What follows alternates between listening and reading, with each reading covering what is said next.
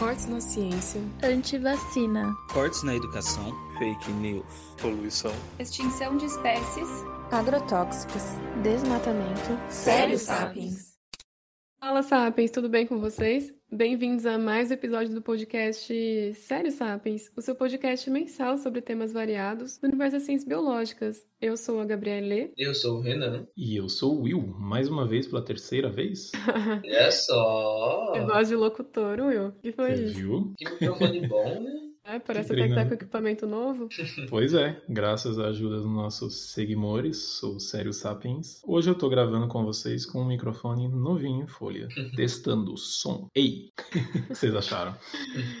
Olha só, eu achei que tá top, hein? E aproveitando essa deixa, né? A ajuda de vocês que ouve aí a gente todo mês é fundamental justamente porque com ela a gente consegue é, comprar equipamentos, manter o projeto. Então não esqueçam de fazer aquela pequena doação de 50 centavos, um real, dois reais, né, Renan? É, Que qualquer, o coração qualquer valor será bem-vindo, claro que se vocês puderem, deixar sempre claro isso, né? A gente entende a situação que o país está, que tá tudo caro. Então, se sobrar qualquer valor, qualquer quan- quantia e vocês considerarem nosso trabalho importante, a gente vai ficar muito feliz de qualquer doação e ajuda a gente a melhorar a qualidade do nosso equipamento e assim conseguir entregar um episódios melhores, né? Exatamente. E aproveitando para dar os últimos recados antes da gente ir pro nosso tema de hoje, né? Não esqueçam de seguir a gente nas redes sociais. A Isa aqui, só escuta a voz da Isa ali nas redes sociais. Segue a gente, então. E não esqueçam também de avaliar no Spotify. Agora tem essa nova função de colocar cinco estrelinhas aí. Sei que vocês estão com muito amor no coração. Tá chegando o dia dos namorados, né? Todo mundo ali. Aproveitar até mais. Cinco É. estrelas não paga nada gente. Estrelas não pagam nada. E só lembrando que os dados para o depósito vocês podem encontrar no nosso Instagram. Então já se- segue a gente lá, já procura nos stories ali destacados que tá tudo bonitinho lá, beleza? E não esquece de clicar no sininho para ficar por dentro de qualquer novidade. Terças e sextas, e no último, sexta-feira do mês. Episódio novinho.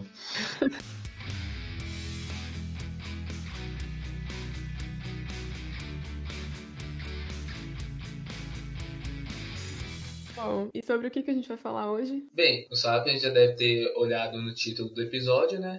Mas hoje o nosso tema vai ser sobre planejamento urbano sustentável. Mas antes da gente pular de fato nesse tema, a gente tem que voltar a uma casa para falar de planejamento urbano, certo? Mas antes da gente entrar também nesse tema, a gente tem que voltar mais uma casa para falar que são as cidades, né? É importante a gente voltar às origens, assim como os maias e os astecas faziam. e, e pegar o início da coisa, né, Renan?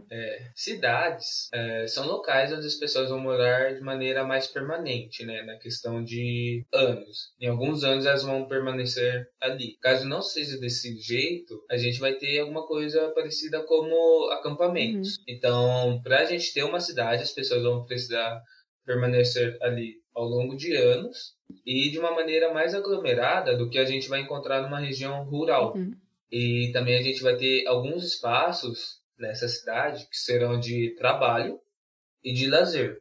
E a gente vai considerar também como que a gente, uma pessoa vai que está nessa cidade, ela vai sair da sua habitação para esses dois outros tipos de espaço. Então, só nessa explicaçãozinha aqui, bem rapidinha, bem superficial, a gente tem quatro pilares, que, que são a moradia, o trabalho, as áreas de lazer e a mobilidade, que vai ser como que a- as pessoas vão se deslocar entre esses pontos.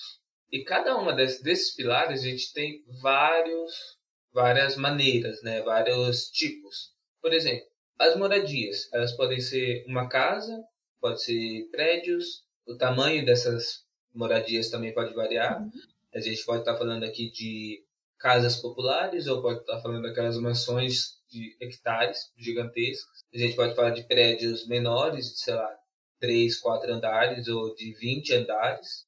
É, em que parte das, da, da, da cidade essas moradias vão estar? É uma coisa que a gente pode pensar também. A que distância que, a, que elas vão estar? Das áreas de trabalho, das áreas de lazer e como que vai ser, por exemplo, o deslocamento até lá. As pessoas vão se deslocar a pé, de carro, ônibus.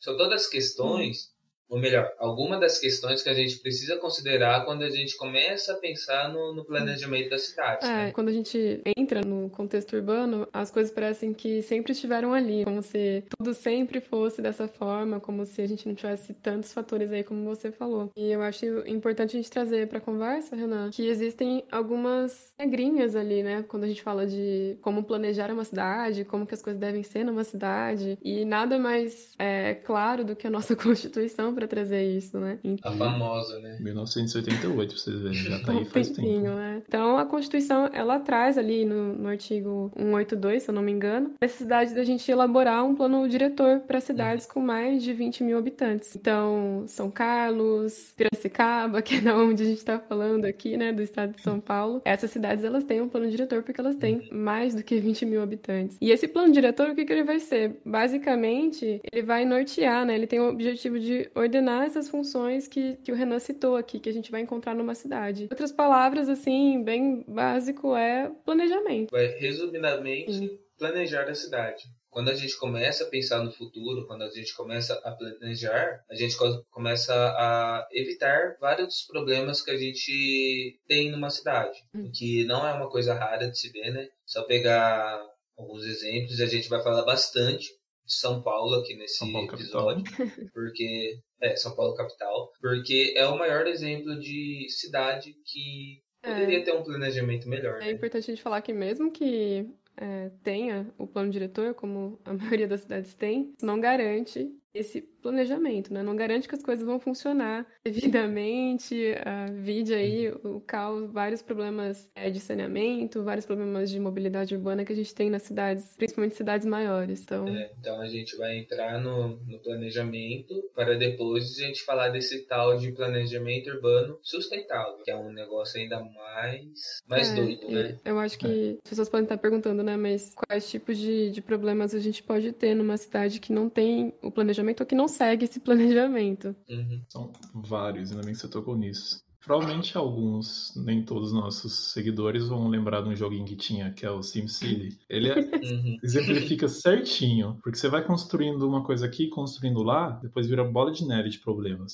Desses problemas são vários, como por exemplo, poluição. Quando você bota muita gente, muito carro, muito trânsito no mesmo local, é emissão de gases, é emissão de um monte de dejetos e outras coisas, que acabam levantando poluição aérea, como inclusive poluição hídrica. E todo mundo sabe também, gente já comentou em alguns dos episódios, sobre as ilhas de calor, ocorrência de chuva ácida, deslizamento de terra. Principalmente aqui no Brasil, nos últimos anos, temos visto bastante casos de deslizamento de terra. Já pararam para pensar se tivesse um pouquinho mais de planejamento, né, que é um ponto que a gente está frisando, algumas situações até mortes de pessoas que acabamos tendo poderiam ter sido evitadas. Demais, né? É, esses problemas de deslizamento de terra, enchente. Tem um, um dado que eu acho que é de 2017, que o Brasil ele, ele tem um prejuízo de mais ou menos 800 milhões por desastres naturais. E isso inclui enchente, né? Então, quando você tem eventos extremos, e isso é, acarreta um monte de problema. Em São Carlos, por exemplo, qu- quantos vídeos de carros sendo levados, né? De Nossa. coisas sendo arrastadas por conta de enchentes, assim como a gente viu no, no país todo no início do, desse semestre. Então, São Carlos é um grande exemplo.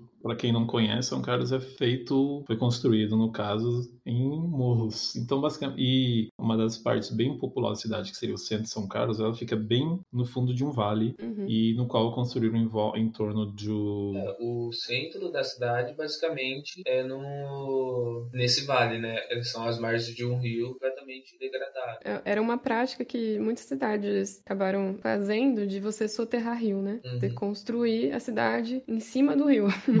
Não consigo entender quem foi o gênio que começou com isso. Mas é obviamente que esse rio, ele uma hora, ele vai acabar voltando, né? E isso acontece por causa da que é um dos efeitos da urbanização. Sim. Se a gente parar para pensar, a urbanização e o meio ambiente vão ter uma relação direta na medida que você começa a ter uma cidade, começa a aglomerar gente ali e vai ter uma disputa por pelos recursos naturais dali, que nem a Gabi falou. São Carlos é a gente tem esse rio, que é o rio o córrego do Gregório, que ele foi completamente modificado para ficar mais bonitinho para a cidade, vamos colocar assim. Em algumas Uhum. partes ele foi feito subterrâneo e tal, e Ao redor dele foi retirar toda a arborização, colocou o asfalto. Quando chove, a gente tem desastres naturais, no caso, enchente. É. Só que o curioso também é que muito se fala sobre serem ocorrências inesperadas. Só que acontece todo ano.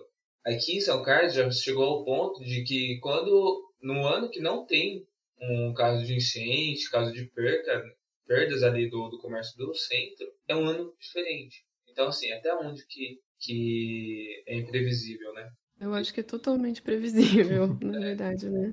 É, muitos dos desastres que a gente tem acompanhado em relação a eventos mais extremos são totalmente previsíveis, porque você sabe que em determinada época do ano isso vai ocorrer. Uhum. Então, é um pouquinho de falta de ação é, pra, voltadas para políticas públicas, de você adaptar e mitigar com foco né, nesses eventos extremos. Algumas notícias aqui, né? Sim. Sobre um tal governo federal reduzir em 45% os recursos de os investimentos para a área de desastres, né? Uhum. Também tem um certo governo estadual que durante 11 anos seguidos não utilizou a verba para combater enchentes. Se você quiser saber do que, que a gente está falando, fique atento no nosso Instagram. Tipo a Marvel, né? Que vai soltando os trailers pra você ver É a tudo. fase 4 do Sério Pra Sapiens. começar a fazer isso.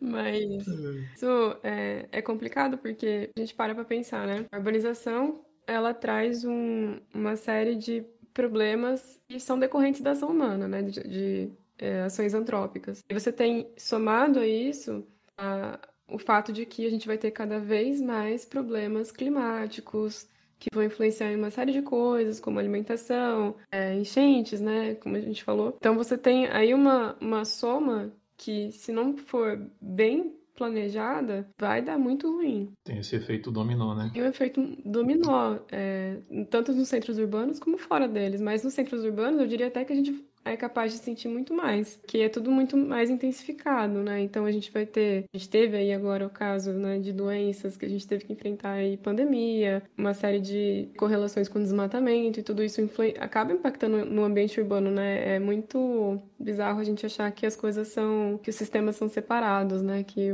uma coisa não afeta a outra. É, só que a maneira como a, a humanidade se desenvolveu ao longo do tempo acaba criando um, um, um ambiente na, na cidade, um ambiente urbano, que destoa demais do ambiente natural. A gente já sabe que essas perturbações antrópicas que a comunidade vem fazendo, primeiro, é uma das principais causadoras de extinções de espécies Uhum. e também é uma das principais ah, causadoras de alterações do comportamento, porque mesmo que assim uma espécie consiga viver próxima à cidade ou na cidade, ela precisa se adaptar muito ali, sei lá, viver sem árvores, viver sem alimento, tem que passar a se alimentar de outras coisas e por vezes começa a entrar em conflito com os humanos. né? Então é aqui. Só vê casos, por exemplo, de diversas aves. Cada vez eles vão pro... elas estão acostumadas a fazer o ninho deles em locais específicos. Com o entrado e avanço da urbanização, você começa a perceber ninhos em locais bem inesperados Uhum. e que podem acabar acarretar,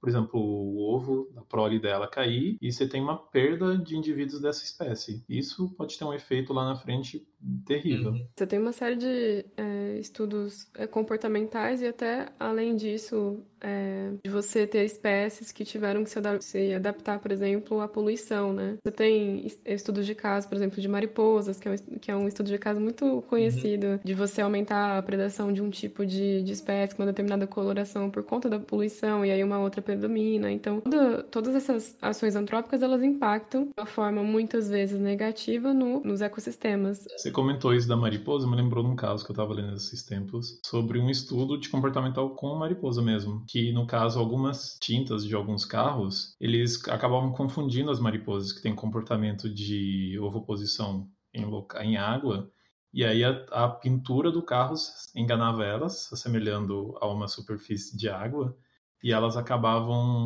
esbarrando no carro. E isso levava a morte de algumas e, inclusive, ao desgaste dessa pintura em vários carros, o que leva também um prejuízo ao ser humano.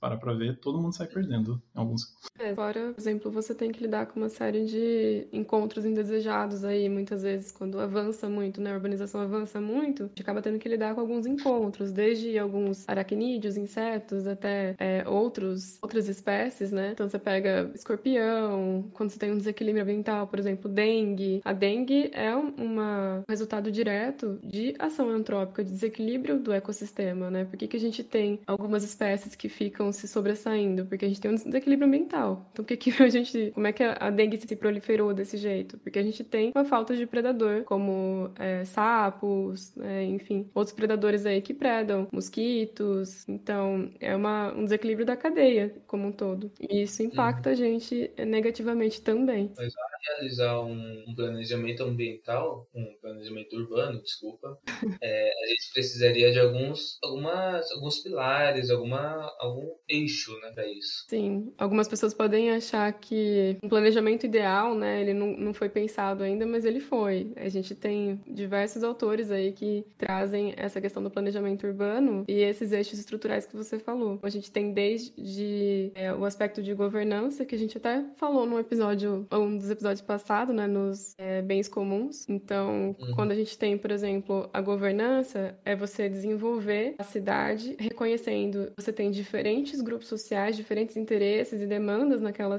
naquela cidade. Então, qual é a demanda daquela cidade para a mobilidade urbana? Qual que é a demanda da, da, daquela cidade para o planejamento dos recursos hídricos? Isso você não pode é, simplesmente tomar decisões de cima para baixo e sem considerar todo o bioma, onde está inserido, quais são os grupos sociais que ali existem, é, qual é o planejamento territorial, né? O que, que você tem em volta. Então, para você fazer isso, a gente precisa dessa coisinha que a gente chama de governança, que é você chamar todo mundo que é interessado, né? Que tem interesse, que, que vive ali, para tomar uma decisão, para ajudar fazer um planejamento, reconhecer essas demandas. Então, e a gente tem os bens naturais comuns, né? Que também a gente falou nesse episódio, que é você entender que os, os, os bens comuns eles, eles são da sociedade e eles vão oferecer para a população uma série de serviços ecossistêmicos, né? A partir disso. Então, é obrigação do governo conservar ou preservar e garantir o acesso de todo mundo. Um outro ponto desses eixos seria, no caso, a justiça social, cultura Sim.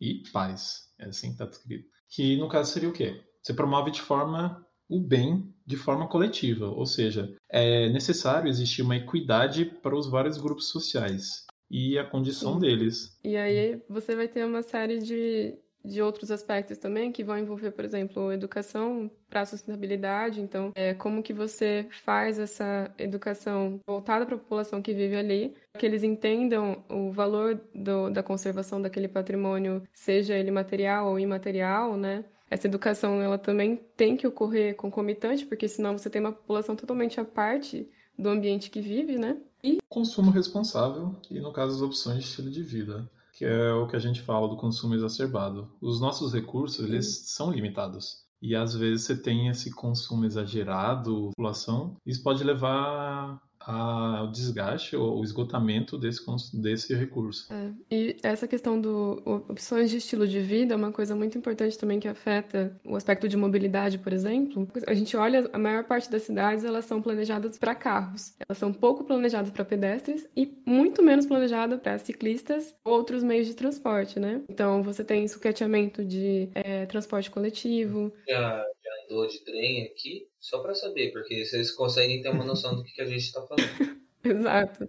A gente né, não avançou em nenhum tipo de transporte sustentável, então você tem toda essa questão de é, mobilidade, ela, ela é um pouco complexa, mas ela é da forma que é hoje porque você não teve um planejamento a longo prazo, né? Então, como que a gente vai manter esse tipo de mobilidade a longo prazo? É inviável você manter esse gasto e emissão de é, combustível e CO2 e, enfim, gases para a atmosfera do uhum. jeito que está. Uhum. E só fazendo parênteses aqui, que com base em tudo isso que a Gabi falou, carros elétricos não são exatamente a melhor opção para o futuro, tá?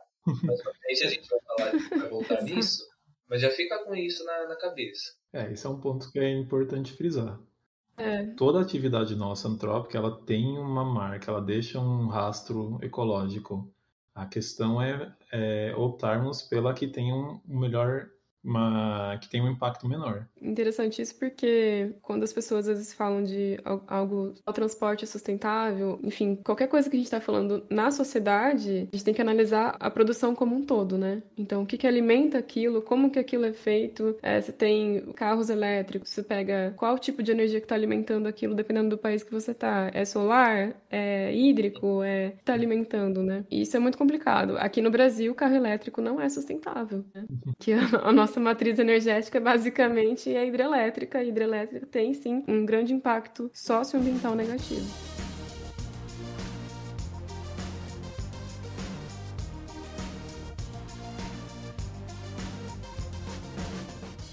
Bom, para não ficar muito depressivo, né? ficar falando de problema que a gente sempre fala, mas porque é importante trazer. Essa segunda parte, eu acho que seria legal a gente falar um pouco das soluções também, para o pessoal não xingar a gente depois nas redes sociais. Então, seriam essa, as soluções para o planejamento urbano do ponto de vista ambiental ou socioambiental? Né? Porque aqui a gente tem um pouco mais de liberdade para falar desses aspectos e não de todos os aspectos da sustentabilidade, porque são vários, né? Como a gente falou, sustentabilidade não é só aquele selinho verde em produtos, marcas, é, vai muito além disso. Aqui eu acho que daria para pontapé assim, uma pesquisadora, arquiteta, né, que eu gosto bastante de, de falar, que é a Nora Liberton. Ela é PhD em desenvolvimento urbano pelo MIT e mestre em, em urbanismo em Harvard, né? um pequeno currículo aí. Mas por que que eu tô eu, eu gosto de trazer ela? Porque ela elaborou é, cinco princípios importantes que vêm um pouco é, em cima daqueles aqueles eixos estruturais que a gente citou na primeira parte, e ela começa trazendo a necessidade da gente compreender nesse planejamento urbano que a sustentabilidade ela deve ser inclusiva. Isso é um ponto bem importante que volta na questão da governança. No caso, Sim. você precisa entender que é bem acaba muitas vezes acaba sendo heterogênico uma cidade, uma localidade. E precisa lembrar que quando você planeja ou procura soluções e opções para sustentabilidade sustentabilidade da sociedade se você levar em conta todo mundo. Existem pessoas em situações mais vulneráveis que, às vezes, por falta de opção, acabam se, a, se alojando em regiões de mais risco.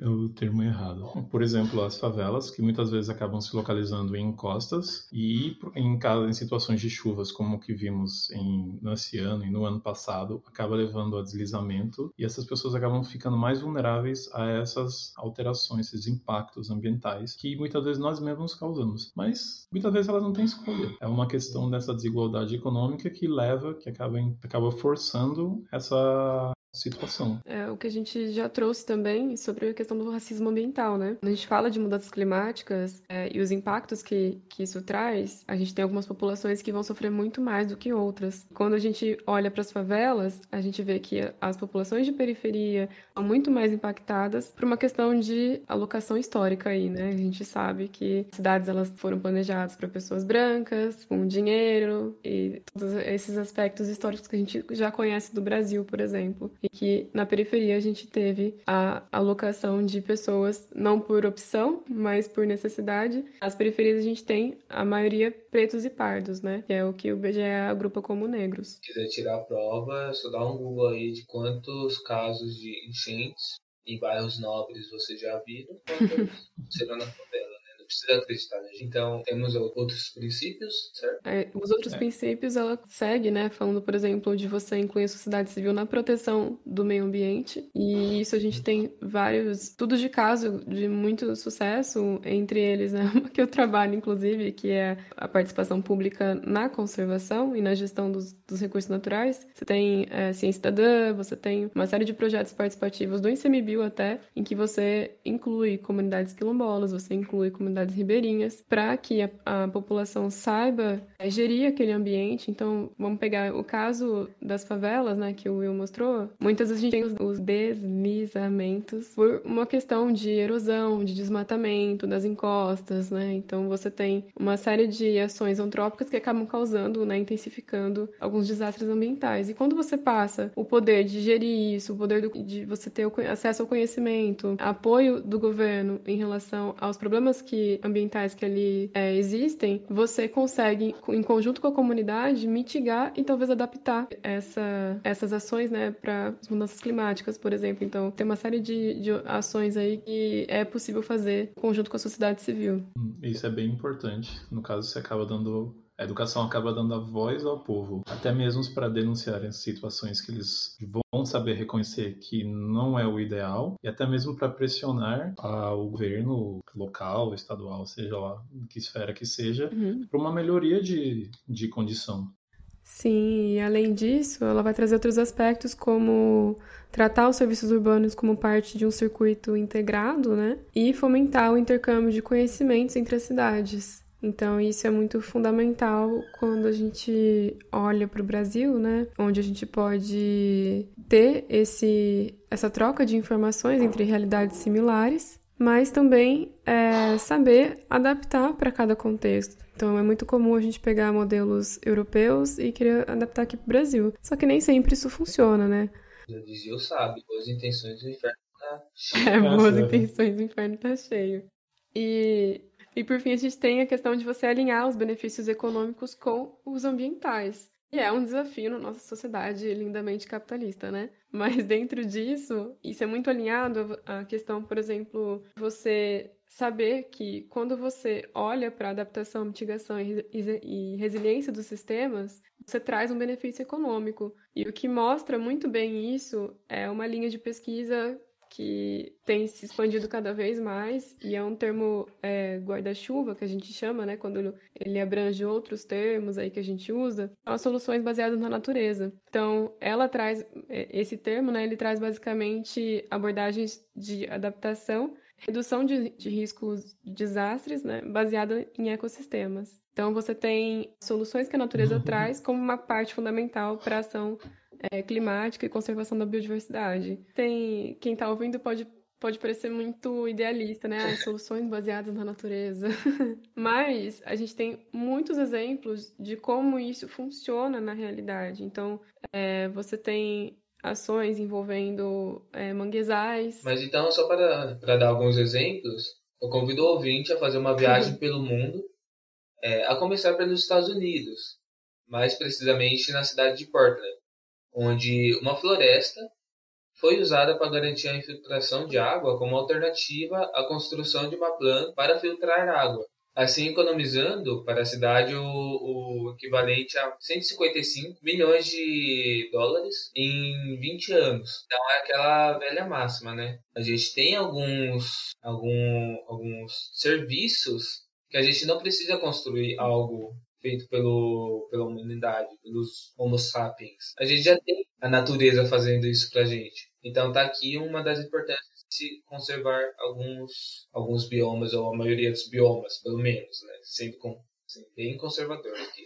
É uma coisa muito simples, né? É, em teoria, você deixar algumas áreas verdes em pontos estratégicos de cidades, é, para você ter pontos de absorção de água e abastecimento do lençol freático, né? Então, em teoria é algo muito simples, mas o ser humano parece que adora dar volta pro mais difícil, né? O famoso, você não precisa reinventar a roda se a roda já está funcionando. Nessa... Exato. Aproveitando essa viagem ao mundo, pro outro lado do globo, vamos para Japão, que uma empresa, a Tokyo Marine, uma companhia de seguro, ela está empreendendo num projeto de restauração de manguezal que eles falam que promove como seguro para o futuro da Terra. Existe uma estimativa que esse projeto ele já gerou cerca de um bilhão de dólares em serviços naturais desde a sua criação em 1999 e que 40% disso então estaria relacionado diretamente com a redução do risco de desastre. Mas como assim risco de desastre e de manguezal? Será que a Gabi poderia explicar para a gente? quando a gente tem é, manguezal, quando você conserva, né, manguezais e corais, eles têm uma função fundamental que é você diminuir o impacto, por exemplo, de ondas na costa, né? Nas praias, nas cidades é, litorâneas. Então, quando você tem esses, esses ecossistemas muito bem preservados, você é, consegue ter um benefício em relação à infraestrutura. Então, você economiza infraestrutura e até possíveis desastres quando você tem, por exemplo, é, não que vá barrar tsunamis, né, que é algo muito mais assim, mas ondas mais fortes, períodos né, de vento é, e, e, todas essas, essas questões que envolvem ecossistemas litorâneos, né, você consegue ter um benefício em relação a isso, além do fato de você ter ali preservado, né, uma biodiversidade específica, que também vai gerar outros serviços ecossistêmicos. Você tem ali muitas comunidades que vivem dos manguezais também, então você tem um benefício econômico de manter esse ecossistema. Além de outras coisas, por exemplo, quando você tem ventos e, e ondas muito fortes é, batendo nas praias, você tem uma redução de areia, né? Uhum. Então, quando você soma a destruição de ecossistemas de corais e é, manguezais, você tem construções, por exemplo, de prédios, de casas muito próximos da orla, você provavelmente vai ter um problema em, nas praias de redução da areia, por exemplo. A gente tem casos assim na cidade. Balneário Camboriú. Dubai brasileira, gente. Quando eu vi essa Manchete. propaganda, eu, eu dei risada. A orla foi construída muito. A, a margem, a praia, basicamente, é, sei lá, 10 metros algo assim. Porque ficou construindo uma, uma marginal ali e já tem prédio, já tem. não tem natureza ali. Então eles estão tendo que fazer um projeto para tentar aumentar a de, de praia. Só que aí nisso também envolve vários outros impactos ambientais. Eu faço uma especialização em avaliação de impactos ambientais. E vamos dizer que esse projeto que está sendo desenvolvido ali é no mínimo questionável. Pode dizer assim. É complicado. Lembro o caso de, do Dubai, que inclusive já citamos a produção de ilhas artificiais e todo o impacto ambiental que eles têm. Tem um post sobre isso lá no nosso Instagram também. Não tá seguindo ainda, sabe? Tá perdendo, hein? Mas enfim, né? A gente tem uma série de possibilidades aí baseados nessas soluções que a gente já tem presentes nos ecossistemas, que a gente faz um esforço muito grande para é, acabar, né? Mas essas soluções baseadas na natureza, a gente trouxe esses exemplos para mostrar que é, elas se aplicam aos ambientes urbanos, né? Por mais desafiadores que sejam, como a gente reduzir ilhas de calor, escoamento é, superficial das chuvas, é, melhorar a qualidade do ar. Então, você consegue isso é, diversificando, por exemplo, as áreas que a gente tem no ambiente urbano para áreas mais verdes, aproveitando locais ociosos. É, você tem até alguns projetos da USP de São Carlos, que é diferentes tipos, por exemplo, quando você combina é, soluções baseadas na natureza e infraestrutura é, verde ou cinza para você poder mitigar alguns impactos. Então, asfalto, asfalto de diferentes materiais para você permitir permeabilidade em alguns ambientes. O que a gente, o nosso objetivo aqui é mostrar que existem maneiras de se fazer o planejamento urbano e soluções que a gente já tem, né, presentes na, no, nos ecossistemas. E eu acho interessante você comentar sobre essa arquitetura verde ou cinza é toda uma, uma arquitetura ecológica, né, que busca trazer para a cidade é, uma a presença maior do meio ambiente, né? Porque querendo ou não, a gente, se a gente, como está na Constituição, invocando ela de novo, né? No artigo 225 que fala sobre meio ambiente, tá lá que todo cidadão tem o, o direito a um ambiente equilibrado, ao meio ambiente equilibrado. Uhum. Então, se a gente quiser que isso seja reproduzido na, nas cidades, a gente vai precisar dessa ecologia, essa engenharia ecológica, né? A gente vai precisar de um planejamento urbano sustentável, que a gente já vem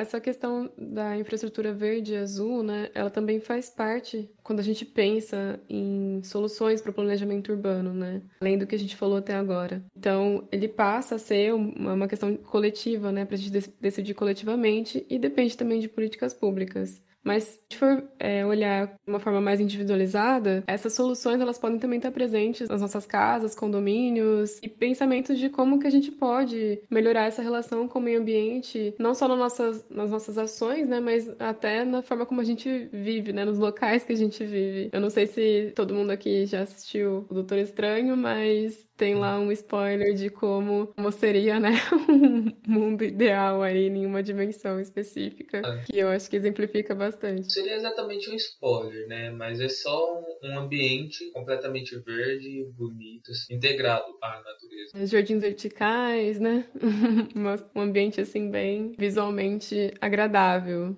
Mas voltando para nossa dimensão, a gente tem algumas é, possibilidades quando a gente fala de engenharia e arquitetura, né? Coisas mais simples até coisas um pouco mais complexas. É um exemplo bem, bem legal que nossa querida amiga Isadora vive falando, a Lady Bird, é sobre construções bird friendly ou amigável às aves. São basicamente, não sei, assim, provavelmente o Sapiens já deve ter visto algum caso de aves batendo em vidros. Acontece muito em Infelizmente. e tal. E isso acontece porque esses vidros, para a maioria das aves, são invisíveis. Então seria uma, uma troca desses vidros por um material que as aves conseguem ver e assim desviar deles. E isso tem seus impactos, né? Claro. Uhum.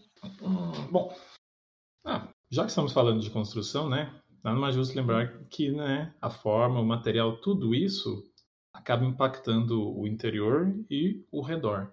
A presença, no caso de muitos prédios que a gente vê em local, aglomerações urbanas, eles podem acabar acarretando um fenômeno que é denominado de cânion urbano ou desfiladeiro urbano. No caso, o que seria isso? Esse prédio ele passa a funcionar como uma barreira. Ele altera o vento e toda essa dispersão de gases feita estufa. Isso pode levar a aumento de doenças pulmonares. Esse, esses, essas barreiras, né, Will, que você falou, além de afetar as aves, elas também afet- afetam a saúde humana. Isso fica muito claro quando você vai para São Paulo, por exemplo, e você está num prédio, você olha aquela camada bem bonita de gases, né? Quando você olha ali no horizonte e você tem uma camada mais escura, uma camada até chegar é, num num céu um pouquinho mais, mais limpo. Então isso fica muito claro é, o efeito, né, de você ter todos esses prédios, somado a uma série de outras estruturas que a gente tem no ambiente urbano, que causa essa prisão, né, de certos gases poluentes aí. Pensar que a pessoa passa o dia inteiro exposto a a isso. É, não é toa que nessa pandemia a Sim. gente viu que o uso de máscara, inclusive, di- diminuiu o doenças pulmonares, né? E em várias cidades, as cidades mais poluídas, né, é, o uso da, da máscara no final do dia, ela realmente tá com uma cor mais escurecida. Sim. Então, Outro ponto que, tam- que comentamos acima, que era o material. No caso, alguns prédios são feitos com materiais que podem absorver calor, e isso pode levar à formação dessas áreas mais quentes. Tem um caso bem famoso em- no Reino Unido, no caso em Londres, de um prédio que, além de ter sido construído com material que absorve e reflete a luz solar, ele foi feito de uma forma, é, o prédio é meio convexo, de forma que ele acaba concentrando o calor. Chega um certo horário do dia que a rua atrás dela fica impossível. Ah, Tem até relatos de partes de carro ou de lojas que acabam derretendo mesmo. E isso mostra que é necessário ter um planejamento. Não adianta só jogar para ficar bonitinho. É o famoso fritar ovo no, no asfalto. É literalmente isso. Tem relatos de pessoas que chegaram a fazer isso como É brincadeira. triste. Mas, em contrapartida, temos um exemplo Ai, de como se basear. Em contrapartida, temos alguns outros exemplos que mostram como a natureza pode trazer soluções para alguns dos nossos problemas, que é um caso de prédios que foram construídos faz, baseando na estrutura de cupinzeiros. No caso, uns cupinzeiros de uma espécie sul-africana, na região da Namíbia, que ela faz a refrigeração do, da estrutura através de manipulando as correntes de ar de convecção. E alguns prédios estão fazendo isso. Isso pode levar à diminuição do uso ou à dependência do uso de ar condicionado. E isso é algo bem legal. É o que eles chamam na arquitetura de biomimetismo. Isso é muito bacana. E é uma forma de a gente, o conhecimento da região que você tá, né? Você conseguir aproveitar a luz solar e, e, é, o vento em si, né? A ventilação do, do ambiente. Então, que ajudaria muito a gente a economizar energia e diminuir alguns impactos, né? E já que o o Will citou o piseiro e tal, e a Gabi falou lá atrás sobre jardins verticais, né? a gente precisa, eu acho que não é segredo nenhum, que a gente precisa de cidades mais arborizadas, com mais árvores, com mais parques, com mais tudo. E aqui já faço aquele alto jabá, que é para vocês escutarem no nosso episódio número 5, se não me engano, sobre florestas urbanas.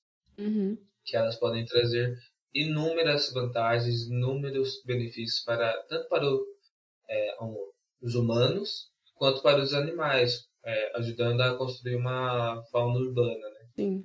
Porém, também a gente tem que pensar, indo além, é, a gente tem que pensar nas luzes da cidade e nos impactos que teria na, na vegetação. É, passa tudo por optar por modelos de poste de iluminação externa que consigam direcionar a luz para, por exemplo, calçadas ou para onde tem que iluminar, não deixar essa luz vazar para plantas que possam estar perto, que já tem alguns estudos que mostram que plantas que passam 24 horas expostas à luz, seja assim, de dia está exposta à luz solar e à noite a, estão em contato com uma luz de poste, elas não conseguem se desenvolver completamente, né? Sim. E isso sem falar de insetos que ficam batendo ali, que também acabam de, impactando a diversidade desses insetos na cidade, por aí vai. Interação de comportamento de aves que não são diurnas, né? É o próprio fato que eu acho que vocês citaram no episódio passado também, da gente encontrar, por exemplo, menos vagalumes e alguns outros tipos de insetos, se detém um pouco a questão da urbanização, da quantidade de luz, né, que a gente tem no ambiente urbano, e por isso que a gente não encontra mais tanto algumas espécies. Esse tema da iluminação é um tema que eu considero que precisamos muito de pesquisas, a gente precisa muito entender os impactos da iluminação, porque assim, a gente falou aqui do mais do formato dela, né, para uhum. onde que ela vai apontar. Mas também acaba pegando o, a faixa, a onda da, da iluminação, né? Então, tipo, seria a uhum. coloração dela, tentar entender se os, qual a coloração que trai, atrai os insetos, que impacta a, as plantas, é bem, é bem complicado. Sim, é, mas é necessário, né? Estava falando de, de vegetação, eu lembrei de um fato que a questão de você ter parques e áreas florestadas no ambiente urbano, ele vai além da questão de você conseguir ter uma área ali para escoamento é, das chuvas, conseguir é, reaproveitar alguns espaços, porque ele também influencia no nosso lazer e no nosso bem-estar, né? Então, cidades uhum. bem planejadas que pensam na sustentabilidade também pensam no lazer das pessoas. E o lazer ele está muito ligado a você ter ali uma área de qualidade para a população poder frequentar e praticar exercícios, que também é uma forma ali de você, né, aumentar a saúde humana. E também tem uma, uma outra questão envolvendo áreas florestadas, né, que tem um estudo, um estudo de 2019 que mostra que seria a gente precisa mais ou menos de 900 hectares para reflorestamento, né, voltados para reflorestamento para conseguir mitigar o aquecimento global. E o estudo mostra que uma coisa que não era tão esperado, que as maiores áreas que podem ser reaproveitadas estão no ambiente urbano também e nas áreas de cultivo, né? Então, a gente pode pensar aí, né, nos sistemas agroflorestais, que a gente já falou em alguns episódios, que isso é uma grande oportunidade da gente poder compatibilizar, né? Você conseguir aproveitar os espaços da melhor forma possível e no ambiente urbano também, porque a gente tem muitas áreas no ambiente urbano que poderiam serem reflorestadas, né? E aí, obviamente, com, com cada especificidade de, do ambiente, sem espécies exóticas, né? Sem é, nenhum tipo de é, espécie que não seja adaptada para aquela situação, espécies nativas de preferência, mas essa possibilidade da gente poder reaproveitar, é, elas estão muito concentradas também no ambiente urbano e é uma coisa que as pessoas muitas vezes não, não param pra pensar. É, só para exemplificar aqui, terreno baldio. Aquele terreno que está sem uso, que está sem nada para construir, é, que muitas vezes as pessoas acabam é, jogando lixo ali. Uhum. É, poderia muito bem ser plantado alguma coisa lá, virar uma horta, gerar comida, é, ajudar na, no conforto térmico. Sim tudo isso que a Gabi falou, né? É só um exemplo. É, algumas cidades a gente tem isso, de você ter hortas comunitárias, para você poder reaproveitar os espaços e, e, ter uma segurança alimentar junto com isso para a população local. Então, tem mil possibilidades aí é, para a gente explorar, mas eu acho que o, o importante de tudo isso que a gente falou é que, além de fazer né, as pessoas verem que existem soluções para serem implementadas nesse planejamento urbano, é que a gente consiga pensar a partir de agora, é um pouco tarde talvez, mas pensar que tipo de cidade a gente quer ter, né? Que tipo de sustentabilidade a gente quer ter dentro dessas cidades, como que a gente quer se locomover, como que a gente quer se alimentar. Tudo isso é, é um direito da população. Então não é uma coisa que detém só ali no governador, no prefeito. Tudo isso é da população porque é você que usufrui, né? Você que vai vivenciar aquilo se for bom ou se for ruim. Então, fica aí o alerta para a gente ter uma maior participação nessas decisões, né? Os orçamentos participativos. A gente é, tem possibilidade de você conseguir pressionar para que as cidades tenham um plano de adaptação de mudanças climáticas, Algumas capitais têm, não são tão bem implementados. Tem. Qualquer cidade, ela, ela precisa ter esse plano, porque em qualquer cidade a gente tem populações vulneráveis, a gente tem problemas com inundações, a gente tem uma série de, de problemas que a gente citou aqui nesse episódio. Então, é, fica aí essa pergunta, né? Que cidade que a gente quer ter daqui para frente? É, eu tenho duas ponderações a fazer. Uhum. A primeira é que a gente não pode ficar pensando que ah, sempre foi assim, sempre vai ser. Né? Uhum. É um pensamento que eu escuto bastante, que tipo, ai, como assim uma árvore, uma, uma cidade com mais árvores, uma cidade verde, como assim, sabe? E não, a gente pode mudar, assim como no passado a gente não tinha esse tanto de cidade, esse tanto de uh, área urbanizada, uhum. a gente consegue no futuro mudar, uhum. aliar, é, integrar mais as cidades à, à natureza. Só que a gente vai ter que lutar por isso, né? Vai ser fácil, infelizmente. E o segundo ponderamento é que esse ano é ano de eleições, né? Então, Exato. aproveita para dar uma analisada no que os seus candidatos estão falando sobre planejamento urbano, uhum. é, mesmo que não seja exatamente da sua cidade, mas sei lá, tipo, o planejamento urbano também passa pela, pelos governadores, é, pelos deputados e tudo mais. Então, acho que vale a pena parar para ver se o seu deputado tá, tá falando sobre isso, porque muitos aposto que não vão falar. Né? E tem que ser logo. Se esperar demais, pode ser tarde. Sim. É importante de conhecer a atuação de cada ator político para a gente entender, né, o, que o legislativo, que são os deputados, é, eles têm poder sobre políticas públicas, né, a forma como elas vão ser aprovadas em nível estadual, em nível é, nacional. Então, é importante a gente entender como cada ator político tem o poder na tomada de decisão para a gente conseguir é, se mobilizar, né? Se mobilizar para ter o, o tipo de, de vida que a gente deseja. E eu acho que é isso, gente. Eu espero que, que vocês tenham gostado do episódio. Não esqueçam de, de curtir, né? Deixar seus comentários aí. Conversa com a gente nas redes sociais. A gente responde. Que até a próxima, né? Acho que é isso. Acho que é isso. Por hoje é só, crianças. Bom dia a todos que estão nos ouvindo. Uma boa noite. Boa, boa tarde, babá. Boa. Nem sei falar mais. Aí, Will. Meu Deus do céu, Will. Os 45 do segundo tempo, Will. Bugou. Se você não fala boa noite, ele buga. Eu ia mandar um boa noite, boa madrugada já. Ai, meu Deus.